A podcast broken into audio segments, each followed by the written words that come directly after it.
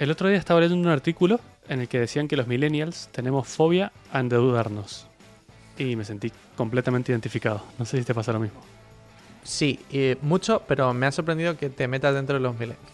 Qué broma. Antes que ya sé que eres Eh, viejo, soy pero. totalmente millennial, claro. Ah, ya lo sé, ya lo sé. Eh, yo también lo creo. Y creo que por eso es una. Ay, ¿cómo lo llamaban? Es como la generación del. Lo llaman del consumismo, porque no, Ajá. no estamos ni, ni destinados a ahorrar, pero ni estamos destinados como a comprar cosas para guardarlas, ¿sabes? O sea, decir, en plan, si te fijas, mi abuela, por ejemplo, sí que pues guardaba joyas, ¿sabes? Y cosas así. No, como nosotros no hacemos ese tipo de cosas.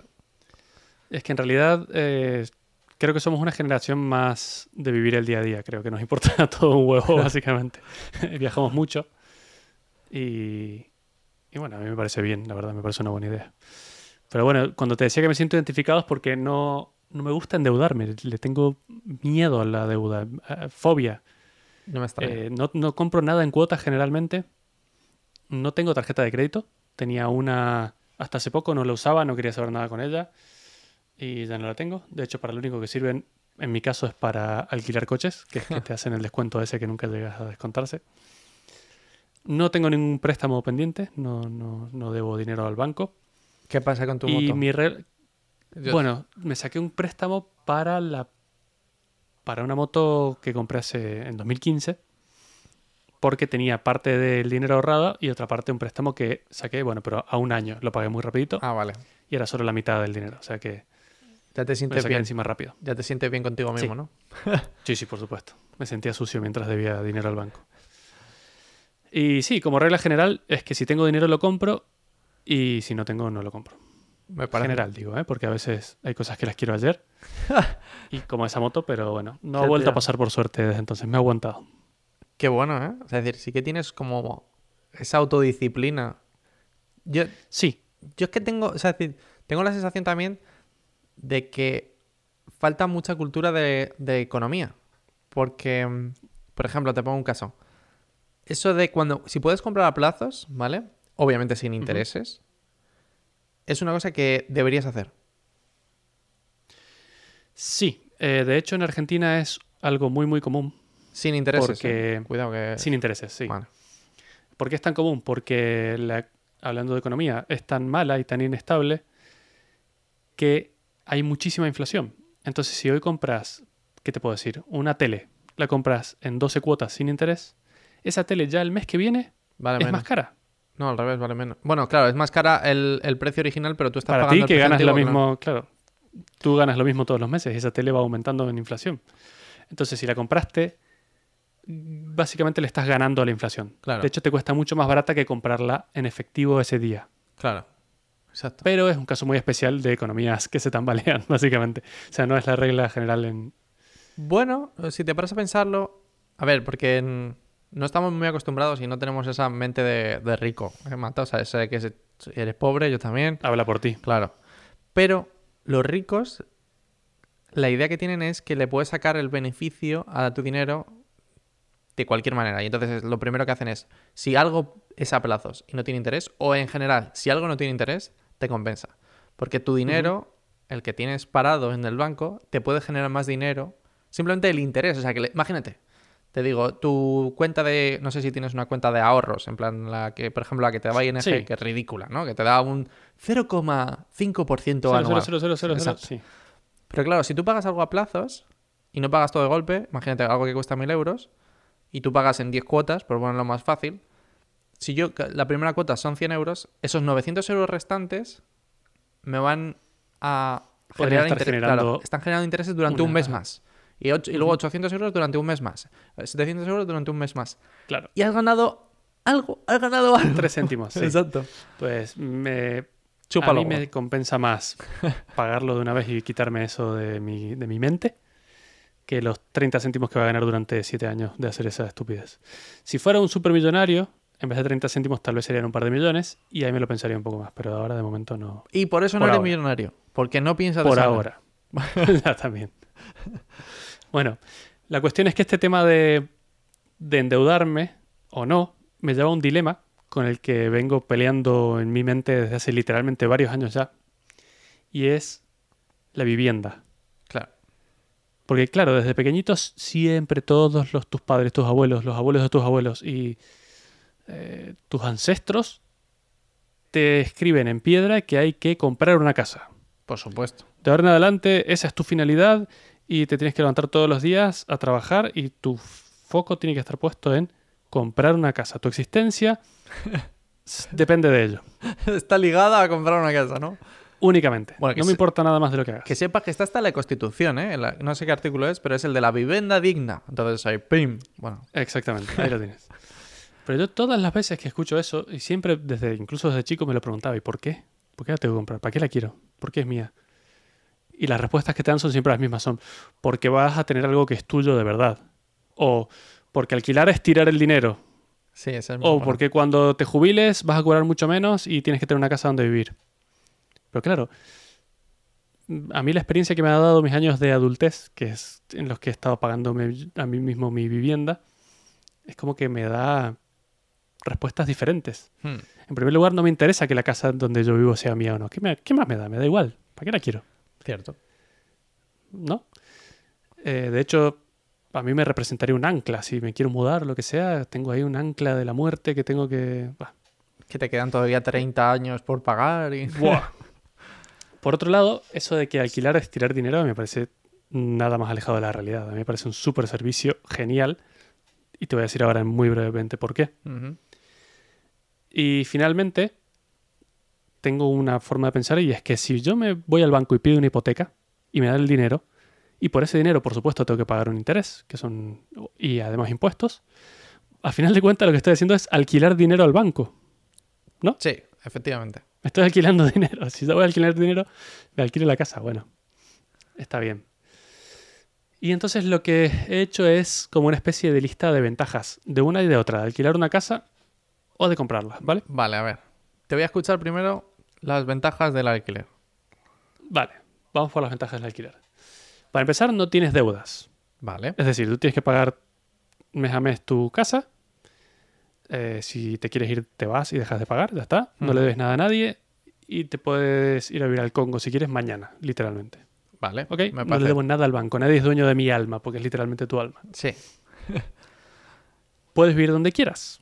Cierto. Es decir, si a mí mañana me sale un trabajo ahí al lado de tu casa, Ya. en Silicon Valley, me voy, me voy. No tengo ningún problema. Simplemente le aviso al dueño del piso que no quiero más y me voy. No quiero más, gracias. He tenido suficiente. Gracias por todo. Hasta luego. Vale, sí me gusta. Por otro lado, y este es uno muy importante en el que nadie se para a pensar nunca, pero yo sí lo he visto, y es que el lugar en el que puedes vivir alquilando es mucho más bonito que el que te podrías permitir comprar. Sí, eso es totalmente cierto. Creo que ¿Vale? al final, cuando buscas una compra, la gente es cuando de repente se da cuenta de sus limitaciones, en plan rollo. Exactamente, de la mierda que puedes Claro, de la mierda que puedes comprar. Y de, si es que me voy a meter en un cajón de zapatos. En un lugar en el que no quiero vivir, no sé, horripilante, Ah. pero va a ser mío.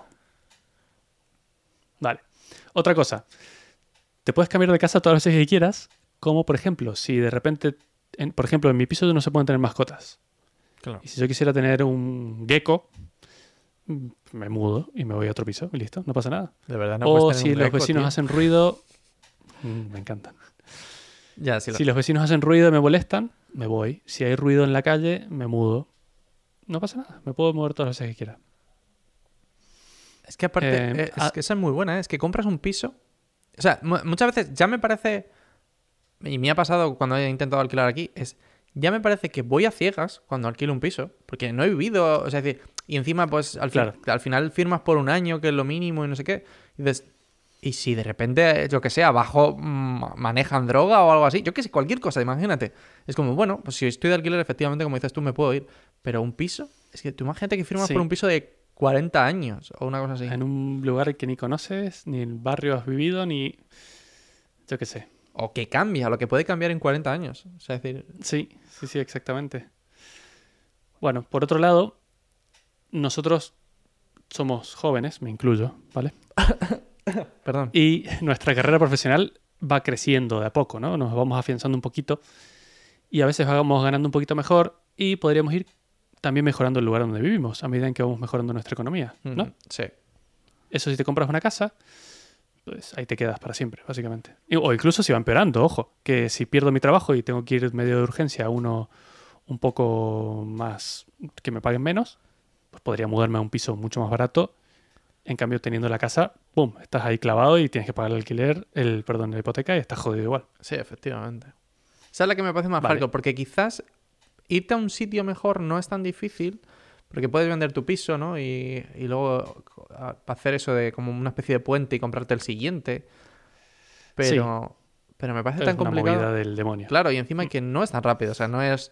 O sea, como has dicho tú, si yo mañana tengo un problema con mi trabajo y me quedo sin trabajo, yo digo a mi casero, hasta luego, no tengo que pagar nada más esto. Lo que pasa es que, claro, y todo el mundo que pro comprar casas te dice, bueno, pero si la casa la puedes vender cuando quieras.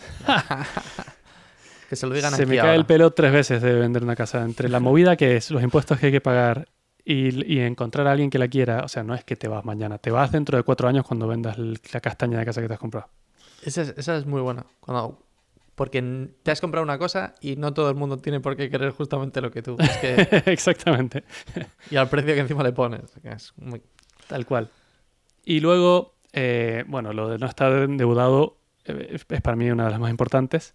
Pero es que además, ¿cómo puedo llegar a pensar en endeudarme con una hipoteca a 30 o 40 años si yo mismo no tengo 40 años, Adri? Ya. ¿Por qué a la gente le parece normal endeudarse a 40 años cuando no tiene 40 años de edad? A mí me parece aberrante. A mí me parece muy hardcore. Y la, y la No única. entiendo. O sea, y la única manera que lo podría llegar a entender, ¿vale? Es una cosa que tienen aquí en Estados Unidos que me fascina que eso exista, ¿vale? Que si tú, si te otorgan una, una hipoteca, te hacen firmar un, un seguro de vida con el banco. Entonces, De eso te voy a hablar ahora porque tengo como una... Tengo un pequeño detalle y te voy a enseñar cuánto cuesta comprarse una casa, ¿vale? Vale, pero espera, para, para, Ahora vamos a ver para un momento. Pero es que aquí, si tú te mueres, en España no. Si tú te mueres aquí, la, tu seguro de vida automáticamente compra la casa. Entonces, eh, lo que ha pasado muchas veces, claro, es rollo que, pues hay gente que ha intentado, es rollo, me- eh, estoy de hasta arriba de deudas, no te puedes suicidar, obviamente, pero si te mueres por causas eh, ajenas, entonces sí te dan la casa y tu familia tiene un sitio donde vivir, ¿vale? Entonces, bueno. Lo podría llegar a entender, ¿no? En plan, rollo, eh, lo compro a 40 años y si me muero de viejo, pues lo he comprado, ¿sabes? O sea, Claro. pero bueno, no sé, me parece muy, muy difícil de pensar eso. Y luego lo que te decía antes de que otra ventaja de alquilar es que para mí me parece un servicio genial. Sí. ¿Por qué te digo eso? Porque yo no estoy tirando el dinero. Primero estoy pagando un techo donde dormir todas las noches. Ya, con eso no es tirar nada, básicamente. Y para seguir es, cuando hay una gotera, no es mi problema. Cuando se rompe la lavadora, no es mi problema. Cuando hay movidas entre los vecinos que se llevan mal, que si queremos pintar la fachada o no, no es mi problema. Yo cualquier problema que tengo, levanto el teléfono y le digo a la doña del piso, señora, ha surgido este problema. Mm, Mucha suerte. Hasta luego. Y ya está. Espero que no hagas eso porque te va a mandar una patada, te va a saco. básicamente es- es de una manera más amable, pero es Claro. lo que hago cuando hay un problema. Me- Sí, sí, sí. Bueno, a ver, no sé, ¿eh? O sea, co- conociéndote eres capaz de decirlo así. Pero sí. Y finalmente, los impuestos vienen incluidos en el valor del alquiler. O sea que tampoco tengo que pagar impuestos extra ni nada que ya vamos a ver. Y te vas a enterar de cuánto cuesta tener una casa. Es ¿vale? una locura. Es que el otro día justamente Sí. lo estaba hablando con Marte de rollo. Hay tantas cosas que no pagamos. Que no te cuentan. ¿Quién- Porque claro. el que tiene una casa ya se clavó y no te va a contar la parte fea. Te va a decir que es el más feliz del mundo. Ya. Pero bueno. Vale, ahora no vamos a pintar todo negro y te voy a contar las ventajas de comprar una Vale. casa en vez de alquilarla, ¿vale? Venga, a ver. Est- Estas son todas opiniones mías, por supuesto, ya te habrás dado cuenta. Sí, sí, sí. No, Eh, veo que, veo que no hay significa opiniones que sea la verdad claro. absoluta. Creo que hay opiniones muy fuertes con respecto a la de alquilar, sí, sí. Sí, exactamente. En realidad no soy fan de alquilar, solo soy no fan de todo lo que conlleva comprar, Claro. porque me parece un- una estafa legalizada prácticamente. Eh, eh, claro, es un hater de comprar, vale, vale. Vale. Entonces, una ventaja de comprar, tienes una propiedad, básicamente tuya, es tu patrimonio, ¿vale? Vale. Tienes donde caer muerto, es un backup por si te quedas sin trabajo o cualquier situación inesperada, tienes un techo, ¿vale? Si te quedas sin un pavo, Claro. tienes donde ir. Vale, o sea, es decir, entiendo. Vale. Aunque te voy a poner un caso. Eso también lo puedes hacer ahorrando, ¿eh?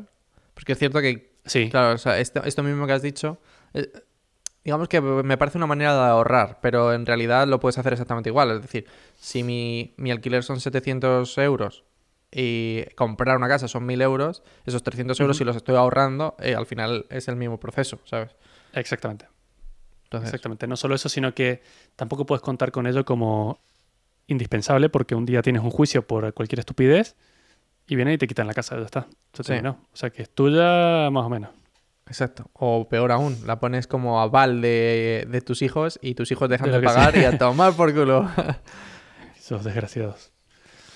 Bueno, eh, otra ventaja es que puedes hacer todas las reparaciones y modificaciones que quieras a tu gusto, ¿vale? Es decir, si quieres tirar la cocina y poner ahí un- una mesa de billar, podrías hacerlo perfectamente. Nadie te va a preguntar nada. y cocinas en los, en los Pero- agujeros de la mesa de billar. Sí. Pero en general estas son cosas que, si tienen un poco de sentido, puedes hablarlos con, tu, con el dueño del piso en el que vives si estás alquilando y también te dejan hacer eh, renovaciones. Y de hecho te las descuentan de, de tu alquiler porque suelen ser una mejora para el lugar. Claro. Y como ventaja añadida no te cuesta nada porque te las descuentan de tu alquiler, porque en realidad lo que estás mejorando es la vivienda de otra persona. O sea que tienes renovaciones gratis. O sea, esto a mí no me parece un punto tan importante, la verdad. Bueno, a ver. O sea, es cierto que al no ser tuyo te pueden decir, eh, vaya, esta idea que te has currado tanto, no. Gracias. No me gusta. Claro. Sí, también puede ser. Pero dices, bueno, me voy a uno que sí me lo permita. Hasta luego. Es- Y solucionado. Eh, otro tema ventaja, y ventaja muy entre comillas, es que no vas a pagar toda tu vida en el sentido literal. Vas a pagar durante el 90% de tu vida, pero no toda. Porque en algún punto la casa será tuya, ¿vale? Vale. Esa es la que me gustaría ver. eh, ¿Cómo se conoce esto? Em, la no rentabilidad es. eh, es otro término. Que lo que yo me refiero es cuánto tiempo has pagado y cuánto tiempo no pagas, ¿no? Para ver, para ver si efectivamente al final te compensa a lo, pena lar- el- claro, a lo largo de tu vida. Porque, vale, está muy guay, se lo dejas a tus hijos y si tienes hijos en algún momento, ¿no? Porque esa es otra. Claro. Porque el otro día lo estaba hablando con Marta, y es como, pf, eh, de verdad, con toda la movida que son, queremos tener esos bichos, ¿sabes? Eh, estamos en la misma situación. claro, entonces, si yo no tengo nada y para que se lo quede el, el etéreo, claro, o sea, que le den por culo a todo esto, ¿sabes? Porque, eh, Exactamente. claro, entonces si, lo, si, si te lo planeas y quieres tener hijos, está muy bien, ¿no? Porque es algo que dejas. Pero si no, es rollo, ¿de verdad compensa?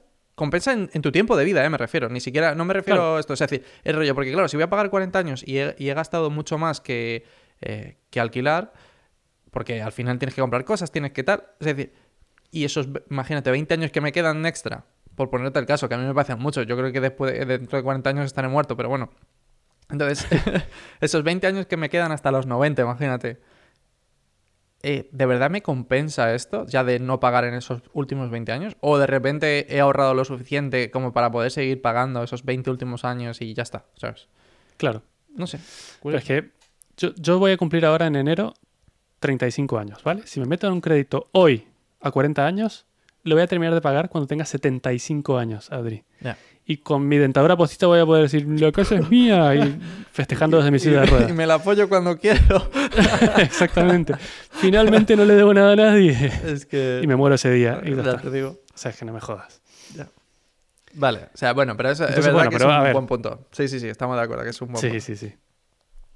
Eh, en general, bueno, y todo esto es importante decirlo, es que es desde el punto de vista de dos pobres como nosotros, Bien. básicamente. Porque si tuviéramos el dinero en efectivo, claramente te conviene comprar la casa, pim, no le debes nada a nadie, te la compras, la mejor inversión de tu vida. Perfecto. Efectivamente.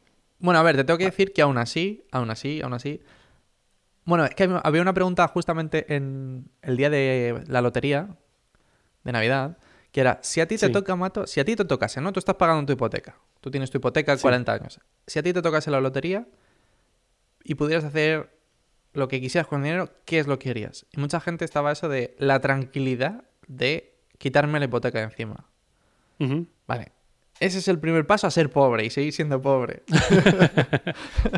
¿Vale? El que sabe un poco de economía sabe que ese dinero vale más moviendo, moviendo el dinero que en la hipoteca. La hipoteca, eh, para que te hagas una idea, es eh, seguramente el, el dinero más barato que te pueden ofrecer. Te dan, Sí, creo que ahora mismo es un 1, coma algo por ciento de interés. Ahora mismo. sí, es el crédito más barato que puedes obtener en Ese es el tema. planeta. Ese es el tema. O sea, es decir, un crédito personal está en torno a un 15%. Para el que no tenga ni idea de estos números y sea esto. Un 15% es una barbaridad. Pero un 1%, claro, para una casa es un, es un dineral de la leche. Pero tu dinero, o sea, si yo tuviera, no sé, 300.000 euros y lo pudiera mover durante los 40 años, voy a sacar muchísimo más de un 1%. Ese es el tema, ¿vale? O sea, es decir, Sí. ese es para, no, lo digo para este truquito para la, la gente Por si que se saca la lotería, ¿no? pobre. Efectivamente. Que no sé. Bueno, a ver, otra ventaja de comprar es que en general los precios de la vivienda siempre se van incrementando a largo plazo. Eso es cierto. Entonces no estarías perdiendo dinero. Nunca, una propiedad nunca se va a devaluar a menos que seas un cabrón y no la mantengas en absoluto o lo que sea. O haya una crisis mundial como en 2008 y se vaya toda la vivienda a tomar por culo. También, también. Pero bueno, a la larga, esas mismas viviendas que no valían nada en 2008 hoy valen mucho más caro de lo que valían al principio. Eso, eso sí. A final de cuentas, a largo plazo. Bueno, en 2008 en concreto yo creo que hay gente que todavía estaba diciendo me cago en mi, mi vida. Pero Claro. Sí. sí, sí, estoy de acuerdo. Y luego, y esta es la que para mí es el punto más fuerte en mi opinión, es que si tienes hijos algún día, sí, em, tienes algo que dejarles para hacerles la vida más fácil. Básicamente, esta cuesta de la muerte que estamos intentando solucionar nosotros, se la harías un poco más, un poco más fácil a ellos. Y te digo un poco porque la cantidad de impuestos y robo del Estado que hay entre medias para pasar una casa de nombre o, o heredar, no lo quiero ni, o sea, sí que sé algo, pero no quiero ni meterme ahí porque me da, me indigna. Así es que no quiero saber del tema. A ver, yo entiendo mucho eso, ¿eh? O sea, es decir, sí que. Es decir, pues, sí que está opuesto. Es decir, cuando mi padre. O sea, cuando mi abuela murió y mi padre recibió la casa y tal. Y todo tiene sentido, ¿eh? Todos los Heredó un impuestos- problema, ¿no? No, todo. Digo, no, no, no heredó un problema, pero todos los impuestos en ese sentido tienen. ti- Tienen un porqué, ¿vale? Y es muy difícil de explicar porque, claro, indigna muchísimo a la gente, pero es que si no, pasaría como pasaba en Nueva York, que la mitad de, de la ciudad pertenece a una sola familia, porque tienen tantísimo dinero que, que pueden seguir comprando a todo el mundo. Y, o sea, tú imagínate, ¿vale? Claro, pero es que es lo de siempre. Pues, pues, para simplificar las reglas, para que ellos tengan menos problemas, pagamos justos por pecadores. Es que es lo de siempre. No, no, no, no, es al revés, es al revés. Es decir, no es para simplificar las reglas, es, imagínate. eh, como bien tú has dicho, tú le estás dejando un patrimonio a tus hijos. El problema de cuando tú dejas un patrimonio, ¿vale? Es que si no penalizas eso, al final el patrimonio lo, se va generando y se va ampliando. Y esa gente puede seguir ampliando patrimonio. Y lo que pasaba en Nueva York, por ejemplo, era que los Rockefeller, pues, empezaron a comprar edificios y edificios y edificios. Y obviamente, cuanto más tiempo pasaba, más edificios tenían. ¿Y cómo evitas que de repente la mitad de la ciudad suba de precio porque Rockefeller de turno mm, se le pone entre los huevos eh, subir los precios? Porque una única Entonces, familia... ¿cómo con- lo solucionamos? Poniendo impuestos para todo el mundo porque un señor hace cosas raras. A ver, que los impuestos para todo el mundo, a ver, o sea, piensa que los impuestos de, de las herencias creo que van en, en Madrid, tienen que superar los 600.000 euros para que te empiece a contar. ¿Sabes? Que es como... Es como y encima... No, no, no, era mucho menos. Es que yo lo vi, era mucho menos. Pero es que, aunque fueran lo que sea, ¿por qué tienes que pagar impuestos por una cosa que ya ha pagado impuestos históricamente? Cuando tu abuelo compró esa casa, pagó un montón de impuestos. Durante todos los años, pagó el impuesto de la vivienda. Mato porque si no la Y gente... ahora que- cuando te heredas, tienes que pagar impuestos de nuevo. Mato porque si no lo único que haces es, es que la gente que es pobre va a seguir siendo pobre y la gente que es rica va a seguir siendo mucho más rica. Ese es el tema. O sea, es decir, perpetúas, perpetúas eso. Es- es- o sea, decir, A ver, hablando de, gente pobre. Si tú eres pobre y te heredan una cosa y no puedes pagar los impuestos No. de herencia, No, para un momento. O sea, es decir, mm, dudo, o sea, me niego a creer que alguien no puede pagar los impuestos de esto.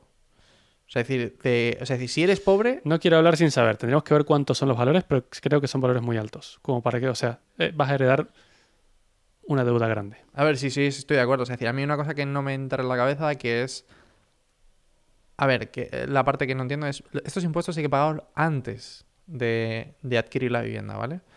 Que es lo Sí. absurdo. Es la parte que a mí no me entra. Ya están pagados.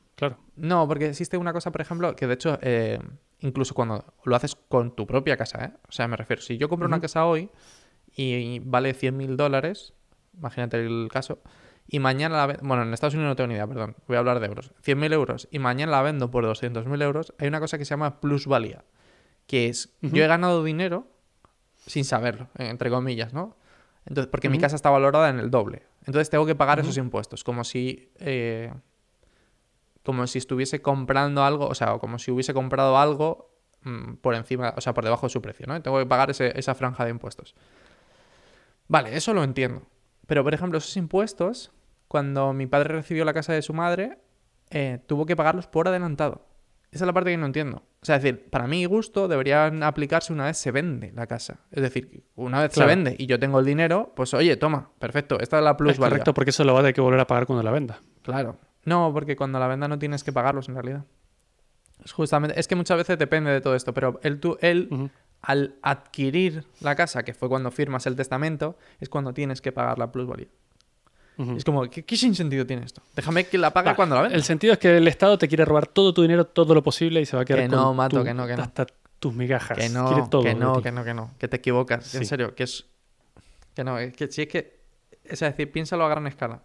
Que de verdad, en serio, si a, si a día de hoy ese- eso no existiera, tendrías familias que, con- que tendrían el planeta entero. Y no lo verías.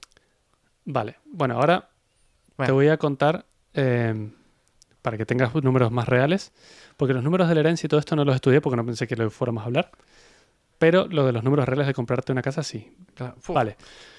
Eh, vamos a suponer que me decido por comprar una casa. Vale. Como si todo esto fuera arcoíris por todos lados, digo que me voy a comprar una casa. Vale, ok. Tienes que asegurarte de algunas cosas. Tienes que tener una serie de requisitos que no son nada fáciles. Y los he apuntado todos por aquí, ¿vale? Vale, a ver, sorpréndeme. Que verás En tú. primer lugar, y uno muy importante, que en el que no mucha gente piensa, y es que tienes que tener un colchón financiero, ¿vale? Que es un dinero que tienes que tener guardado que no vas a usar para comprar la casa, ni para la entrada, ni para la hipoteca, ni para nada. ¿Vale? ¿Por qué? Porque pueden pasar cosas como que se te rompe la caldera o el termotanque y tienes que comer arroz durante seis meses porque el poco dinero que tenías se fue ahí a una obra. O una gotera. Una gotera, no Ya. sé, cosas así. Pero esto, es, pero esto es una recomendación, ¿no? En este caso. No es dinero Esto que... es una recomendación. Claro, no es dinero no es necesario, Vale. pero yo no iría a comprar una casa sin esto. Ya ¿vale? estoy de acuerdo, estoy de acuerdo.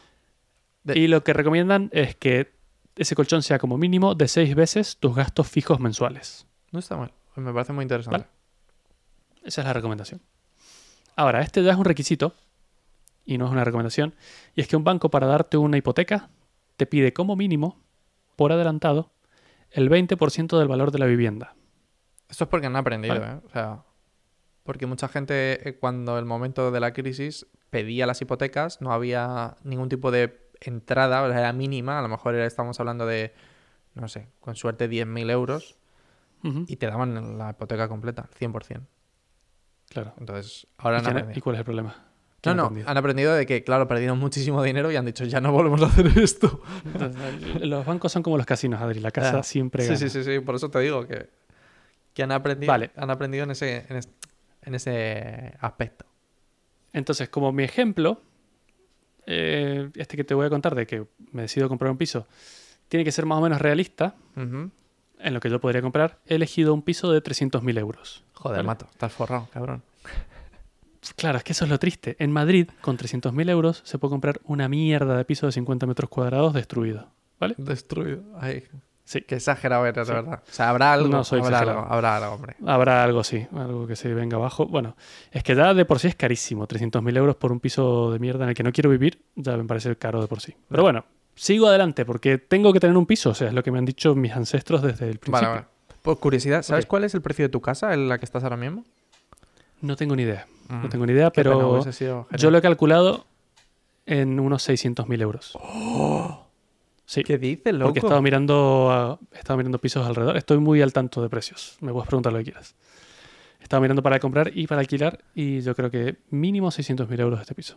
Madre de, de Dios. Yes. O sea que se reafirma mi teoría de que alquilando puedes vivir en un lugar mejor que el que podrías comprar, sin duda. Pero por mucho de más. ¿Por qué? Porque el piso de 300.000 euros que te digo, si necesitas el 20% del valor de la vivienda como entrada, son 60.000 euros que tienes que tener en el banco guardaditos, esperando para dárselos. Al al banco, así. Sí, Al señor Santander, ¿no? A- Automáticamente. exactamente, exactamente. Que si, si fuera este piso en el que vivo, serían 120.000, no 60.000. Dios, ¿vale? qué barbaridad. Pero bueno, Pero sí, pero de 120.000, entrada. Es que. bueno, eso de entrada, al 20%. No tengo ni Pero es que no termina ahí. Eso no termina ahí porque hay lo que yo llamo los robos a la hora de comprar un piso, Ah, bueno, claro. que sí. son impuestos. Tienes que tener para un piso de 300.000 euros unos 34.000 euros, además de la entrada, de impuestos. En esos 34.000 euros tienes tasaciones, tienes notarios, tienes costos de apertura de crédito, tienes el impuesto de la transferencia, que es el más caro de todos, gastos de registro, seguro de vida y mil robos más. ¿vale? Pero, o sea, espera, por un momento. La parte que no he entendido es. O sea, porque las, tasa- o sea, decir, las tasaciones y los notarios y todo este rollo. Es decir, se- sabía que era un pastizal. Pero el impuesto de transferencia. ¿Qué coño es eso? Mira, tienes más abajo, tienes más abajo unas imágenes que he puesto, porque Idealista, que es la web de aquí de España, que como la más famosa para alquilar o vender o comprar inmuebles, te da un simulador de hipotecas y te pone los valores ahí. Y he puesto aquí una Madre. simulación de una hipoteca de 300.000 Ah, euros. Vale, vale, pero no, espera, para un momento. Es que el- el- los impuestos no, es- no sé si son de transferencia o es, es que los impuestos hay que pagarlos por adelantado, ese es el tema. Los Sí. impuestos de la casa Bueno, hay pero que... son impuestos. Claro, pero es que no te... Al, al- al- al Estado le doy, toma, como voy a comprar una casa, te regalo 32.000 euros, porque sí, toma, ¿para qué los quiero? No, coño, es como cuando compras una Coca-Cola y los 21 céntimos de la Coca-Cola van para el Estado. O cuando... Pobrecito, sí. Vale. Vale, vale, vale. Entonces, vale. a ver, lo que quieras. es el IVA, es el- supongo que es el IVA, o sea, no, no me imagino que se llame IVA, se llamará de otra manera, pero... Sí, se llama pero porque luego... Robi. Robi. Porque luego encima, la parte que no entiendo es, eh, sé que existe otro impuesto que no está aquí y que pagas anualmente, que es el IBI. Ese, de ese te voy a hablar. Espera, Ah, vale, espera, vale, vale, te voy a hablar un ratito. Vale, vale. Pero te he dicho Joder, que necesito el 20% de entrada, que son 60.000, Sí, más, más los... más los 34.000 de robo, Vale. son 94.000 euros. Vale. Para una mierda de piso de 30.000, ¿vale? De 300.000. Madre mía, chaval. Ok, vale. Entonces, vale. Venga, va. Ten- te- y ya Ese te- piso- Ya teniendo esos 94.000 me puedo meter. Ya teniendo esos 34.000, No, pero finalmente el 94. banco... 94.000. Claro, sí. Porque son 60 de entrada más 34 de robo. Y con eso ya me puedo meter a la casa. Con eso ya tiene- te dan la hipoteca, tome señor, cómprese la casa, te la compras. Madre Vale. mía, chaval. Genial. Entras a la casa y te das cuenta de que como era un piso de 300.000 euros, todas las tuberías son de plomo y tienes que renovarla. No te gusta que la cocina sea la de la abuela, porque claramente era de la abuela que murió hace cuatro años y están vendiendo el piso. Hay que renovar todo el piso porque es horrible. Vale. Es de los años 40, ¿vale? Vale. Eh, Ahí no sé de precios, pero sé que es como mínimo 20.000 euros en renovación. sí, y, poco me parece, te tengo que decir. 20.000 euros. Sí. O sea, porque mis padres Como renovaron un- el baño y se gastaron... Es un baño muy pequeño y se gastaron como 5 o 6 mil euros. O sea, que tú imagínate, Claro, estamos hablando, si quieres tirar la cocina, las tuberías, el baño y no sé qué, dices, pues te has dejado otros 30, 50 fácil, vamos. Bueno, pero esta es la ventaja de la que todo el mundo habla. Puedes modificarlo como tú quieras. A no, ¿No? ser que lo hagas tú. Te, Sí, claro. te lo juro, tengo un compañero de la uni que estoy por preguntarle a un amigo. A ver, ya no, no sé nada de él. Pero sé que el, el tío estaba puto loco. Se compró una casa. Y, y obviamente antes de, de entrar a vivir estuvo dos o tres años. Él haciendo todas las obras por dentro. Todas las obras, todas las obras, todas las obras. Pregúntale si lo haría de nuevo. Ya te digo que no lo haría de nuevo. Que pagaría felizmente los 40.000 pavos que le todos. No sé, a lo mismo si te diviertes, como haces tú con tus cositas. pues, no sé. Sí, sí. No sé si es muy divertido, pero bueno. Vale, ok. Vale. La odisea ha terminado, ¿vale? Tienes el piso, no el que querías, sino el que podías. Vale. Pero ya es tuyo. No es tuyo tampoco, es del banco todavía, pero lo tienes. Vas en camino. Sí, está tu nombre. Está punto. tu nombre. Exactamente. Y llega a fin de año y el señor Estado te dice, espera, espera, que como no te he sacado suficiente dinero, necesito que me pagues lo que aquí en España se llama el IBI, que es el impuesto sobre los bienes inmuebles. Y tú dices, pero ¿cómo si te pago 34.000 euros en robo? Y te dicen, no es suficiente, quiero más. Entonces, cualquier persona que tenga un inmueble, dependiendo de un montón de cosas que es el tamaño, la ubicación e incluso la provincia de España, tiene que pagar entre 0,5 y 1,5% del valor de la vivienda por año. Me parece, mu- me vivienda, parece ¿vale? mucho eso, ¿eh? No, no es mucho, búscalo, porque lo he buscado en páginas oficiales para, ¿Qué para este episodio. loco? Entonces, para un piso de, de 300.000 euros como el que, el que nos tocó, esto sería, con mucha suerte, 1.500 euros al año Madre de Dios. y en el peor de los casos, 4.500 euros al año de impuestos a la vivienda. ¿Vale? Porque 34.000 para entrada no era suficiente. ok, Adri, tú eres pro Estado, págalo todo. No, a ver, Paga, esta, paga. esta parte, esta parte no, no la entiendo exactamente. O sea, no entiendo cuál es el objetivo, ¿eh? O sea, si te paras a pensarlo... Este objetivo tiene más sentido que el otro. Este objetivo No. es- eh, esto, el objetivo de esto es eh, servicios, recogida de basuras, limpieza de las No, calles. no, no, no, no, te estás equivocando. No, no, eso es otro impuesto aparte. O sea, es otra parte, tío. Ah, aquí no está incluido eso. No, no, no, no, para nada, para nada. Genial, De hecho- me vas convenciendo más de una De cosa. hecho, el... hay una cosa que tú no pagas porque estás de alquiler, que es lo que se conoce como comunidad. Y es justamente eh, todos estos... eh, en- Ya, pero esos, esos son internos. No, no tiene por qué. También está... Bueno, no sé, no tengo ni idea, la verdad. Te- Hablo... Pff, yo qué sé. Me parece una Yo creo cantidad que en de el pasta... IBI está la recogida de basura, los servicios básicos de recogida de De- basura, limpieza, de- de- de- alumbrado público y esas cosas. Los gastos de comunidad son internos de la comunidad de piscina, jardines, ascensores, cosas así. No sé. Son una. Bueno, yo me, yo me estoy dando cuenta que justamente esos los estoy pagando. Es decir, aquí sí que se pagan. Los de basuras y tal, sí se pagan en Estados. Unidos. Y los pagas en el alquiler. Y me estoy dando cuenta y digo, Claro. madre de Dios, ¿sabes qué puta pasta se llevan aquí? Eh, Al loro, es que me cobran las tuberías, el, el sewer, el. ¿Cómo se llama? Eh, Drenajes, eh, sí, drenajes. Eh, cloacas. cloacas, eso, justo. Cloacas cobran como 40 pavos al mes. Mm. Que digo, si es un tubo que está puesto que está lleno de mierda, ¿de verdad hay que cobrarlo tan caro? bueno, pero es un servicio que al final... Aquí te lo estarán cobrando también en eso, en el IBI. O sea Ya. que no te preocupes que te lo cobran todo. Madre mía. Vale. Entonces no es tan fácil, no cualquiera puede comprar un- una casa. No es. No, no, no. Y si te la compras, no tienes que informarte muchísimo de todos estos detallitos porque te va a costar una pierna. Luego te recomiendan, no es que te recomiendan, es que el banco no te va a dar una hipoteca si lo que pagas por mes es superior al 30% neto de tus ingresos. Y recalco neto, no el bruto, ¿vale? Mierda, Es chaval. decir, que si lo que te pagan a ti son 1.000 euros por mes, no te van a dar una hipoteca para la que puedas, en la que tengas que pagar más de 300 euros al mes. ¿Vale? Vale. Madre mía, chaval. ¿Qué pasa? Qué barbaridad. Porque eso supone un riesgo alto para el banco y un riesgo para ti mismo, porque sería un poco inconsciente hacerlo. Como que quieres pagar más de lo que realmente puedes, porque luego tienes otros gastos para vivir, ¿no?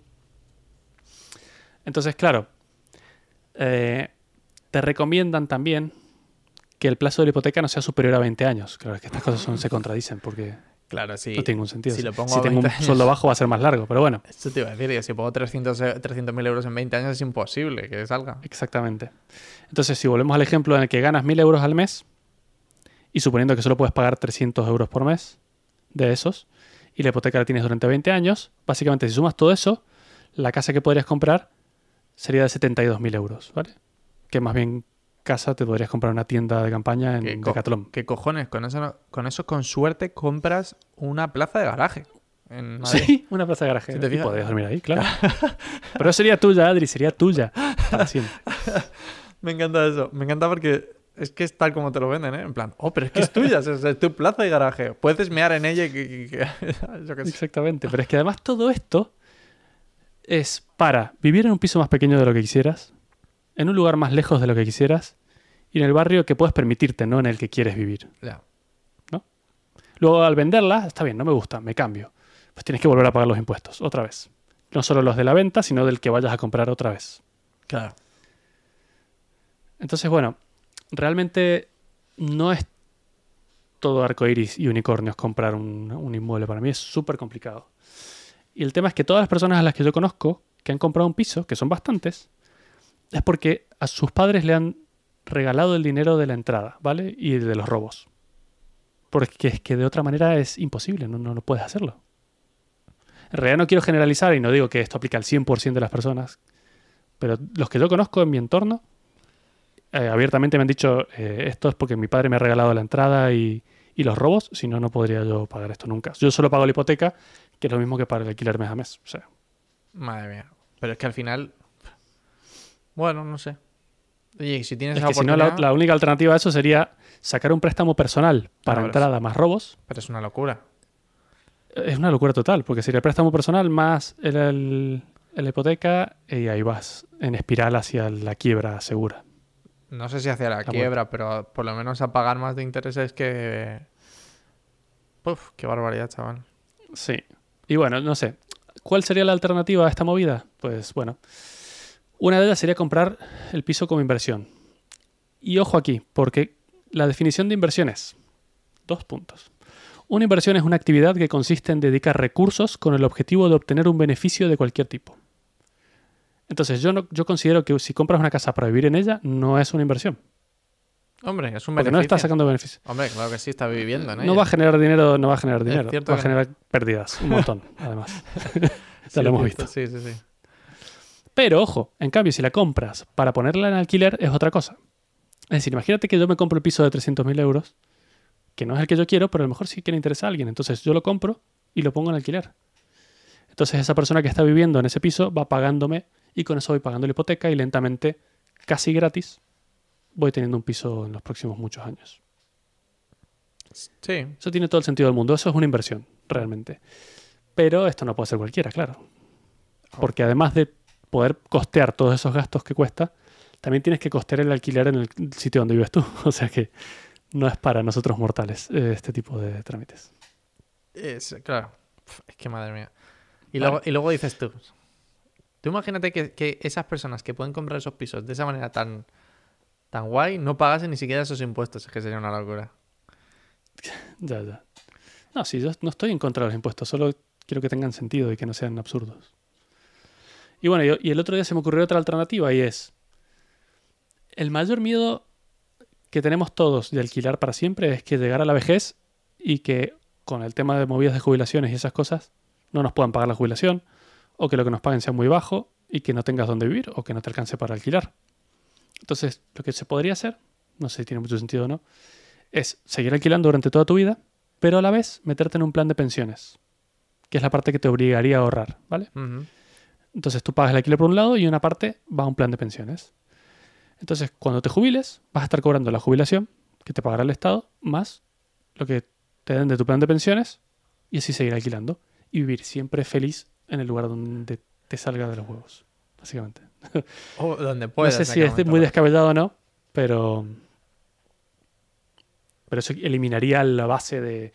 Te vas a llegar a viejo y no vas a tener dónde vivir. Podría ser. A ver, yo creo que otra de las opciones que quizás en el futuro la gente se lo va a empezar a cuestionar más es, eh, bueno, si te fijas, hace- hasta hace nada hay como ciertas cosas que tú compras, de, siempre. La gente se compra un coche, se compra la ropa. ¿vale? Y se compra la- un coche o la ropa porque, entre comillas, eh, se han simplificado muchísimo y se han vuelto baratos. Es decir, un coche, un coche para que lo hemos hablado, por ejemplo, en el episodio de justamente de las motos eléctricas, un coche es muy barato. Muy barato en Sí. comparación a lo que tiene. O sea, es decir, a cómo está construido. también, claro. sí. Entonces, bueno, eso pasa porque, porque se han hecho muchos, ¿no? Pero yo creo que va a pasar un poco lo mismo en general con todo. Y es cuando. Porque la ropa en este caso es muy, muy, muy, muy barata. Pero si fuese más cara la ropa, tendría sentido alquilarla. Igual que en un Mm. principio, en el futuro, cuando los coches eléctricos se conduzcan solos, estoy casi seguro, y de hecho ya van muchas ideas en ese término, de alquilar el coche. O sea, es decir, de, no es, es rollo, yo tengo un plan que me permite llamar a un coche, eh, viene, me recoge y me lleva donde yo quiera. Y yo creo que esa, no sé cómo, tiene un, tiene un nombre, no me acuerdo cómo se llama, pero es una, la Leasing economía. o renting. No, no, pero me refiero al Ah. tipo de economía, al tipo de economía de, de yo no compro, sino que eh, pago por servicios. Y yo creo que al final pasará un poco de que las casas irán en ese formato también. No tiene ningún sentido de que sea tan, tan, tan extremadamente caro comprar y que quizás sería incluso, y de hecho es muy caro alquilar y que quizás debería bajar un poco más incluso. Sí, probablemente sí. Y probablemente lo haga con el COVID y con todo esto. Ojalá, ojalá mejore un poco. Pero bueno, sí, es, es- es verdad lo que dices. De momento hemos hablado solo de, de vivienda, pero esto aplica a muchas cosas. Los coches, por ejemplo, hay servicios hoy en día que te permiten alquilar un coche por un valor mensual que es mucho menos que el de comprar. Y además, encima te dan los servicios de que ellos te cambian los neumáticos, ellos te pasan las inspecciones, ellos hacen el mantenimiento del coche. eh, y, pero no es tuyo. ¿Y ¿Para qué lo quieres? Claro. O sea, decir, y de hecho, si no o sea, decir, si mi coche en vez de estar aparcado ahí como, no sé, el 90% del tiempo, pues quizás Claro. tendría más sentido, ¿sabes? Si es que, Sí. no sé. Y es que además, cada dos años te dan un coche nuevo. Entonces te lo van renovando, siempre tienes uno nuevo. Es lo mismo que la casa. Tienes un coche más bonito que el que te podrías comprar. Claro, entonces yo por eso creo que quizás, eh, a ver, aquí está muy de moda, muy de moda, lleva muchísimos años, es complejos enteros en los que solamente se puede alquilar. Que a mí es una cosa que me fascina, porque ¿qué pasa? Eh, significa que si No sé, se me ha roto la puerta de la terraza. Eh, a mí se me rompió, por ejemplo, el- no el tirador, pues es como una especie de, de Lo cerradura. que la mantiene cerrada, ¿no? El- Claro. El rollo, ya, o sea, escribes, de hecho, que lo tienen tan estandarizado que yo envío un ticket, como si fuese el de, el de soporte, ¿sabes? Es en plan rollo, no me o sea, si se me ha roto la cerradura esto. Llega un tío, a los dos días, no sé qué, me ha... perfecto, vale, pues la cambio. Eh, se me ha fundido una bombilla. Bueno, las bombillas no entran, pero bueno, me refiero a ese tipo de cosas. Todo eso, si estuviera súper estandarizado, sería muchísimo más barato. Sería, sería tremendo. Yo creo que eso, hacia eso tendríamos que, ir. Sí, sí, tiene sentido. Y viendo, yo no estaba convencido de comprar y ahora que para este episodio me he estudiado cuánto hay que pagar realmente, eh, a menos que haya un cambio muy, muy radical en un tiempo muy corto, que lo dudo un montón, voy a seguir alquilando para siempre.